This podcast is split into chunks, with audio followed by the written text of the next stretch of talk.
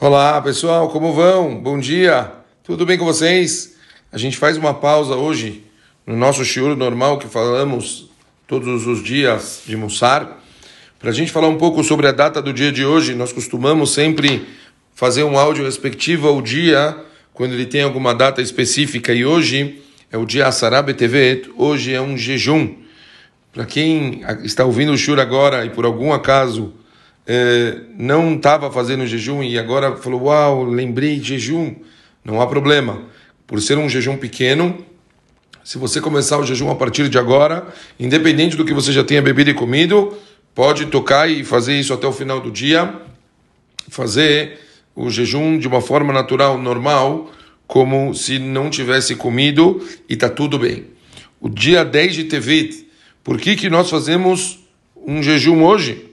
Bom, Explica os Farim, desde o dia em que entrou na terra prometida, na época de Yoshua Binun, que seguiu o caminho de Moshe Rabbeinu, o, o, o assistente que se tornou o líder do povo, a Israel viveu ali 850 anos. E sabemos que 20 gerações depois, Nabucodonosor, o rei da Babilônia, ele atacou o nosso povo e obrigou eles a se exilarem. Desse período, 440 anos passaram até que Shlomo construiu o Beit HaMikdash e os outros 410 anos passaram até os exércitos de caldeus os destruírem. Então, para que fique claro, é importante que desse 850 anos que nós falamos antes de Nabucodonosor, ele destruir 440 tiveram a construção, ou 400, perdão, 410, tiveram a construção do Beit HaMikdash, e o Beit HaMikdash, ele foi a luz, a mamash, a luz de Hashem nesse mundo, a casa de Akadosh Baruch Hu. E sabemos que o motivo principal para isso ter acontecido, quando entraram na terra de Israel, estava claro, Akadosh Baruch Hu falou na Torá algumas vezes, guardais todos os meus mandamentos e todos os meus juízos, e os fareis, para que a terra na qual vos hei de levar não vos vomite. E algo importantíssimo: se as pessoas não tivessem o comportamento devido, a Pachuta, a própria terra, ia expulsar a Israel de lá.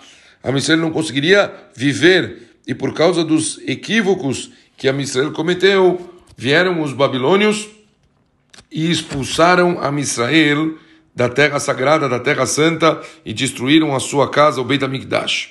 Está escrito então em Sefer Melachim, no dia 10 do décimo mês do nono ano de seu reinado, Nabucodonosor, o rei da Babilônia, veio contra Jerusalém, ele e todo o seu exército se acampou lá e levantou contra ela tranqueiras em redor. E a cidade foi sitiada até o décimo primeiro ano do rei Zerquias, no dia 9 do quarto mês, quando a fome estava forte e não havia pão para o povo da terra, a cidade foi rompida. Então está escrito no dia 10 do quinto mês.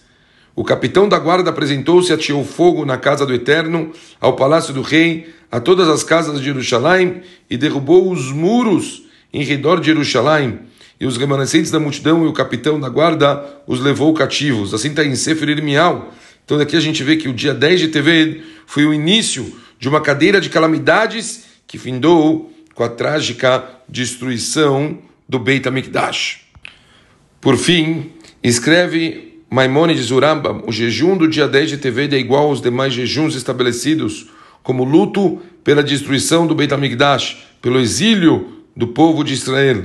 No entanto, o propósito principal desses jejuns não é tristeza e luto, pois a angústia sentida quando aconteceu os eventos foi suficiente. Pelo contrário, o objetivo dos jejuns é inspirar as pessoas a se arrependerem para fazer com que recordem as maldades e melhorem, mudem os comportamentos, se comportem de uma forma melhor uns com os outros, tratem os outros melhores, não usem da cultura do mundo, a cultura pagã, para a cultura de, de, de outros povos, para Israel, que as pessoas sigam o Derek da Torá e das mitzvot e dessa forma elas consigam recuperar e consertar o que foi cometido, os enganos que foram cometidos e assim a Kadosh Baruch Hu, por isso perdoar o nosso povo de uma forma definitiva e trazer o Beit HaMikdash. É isso.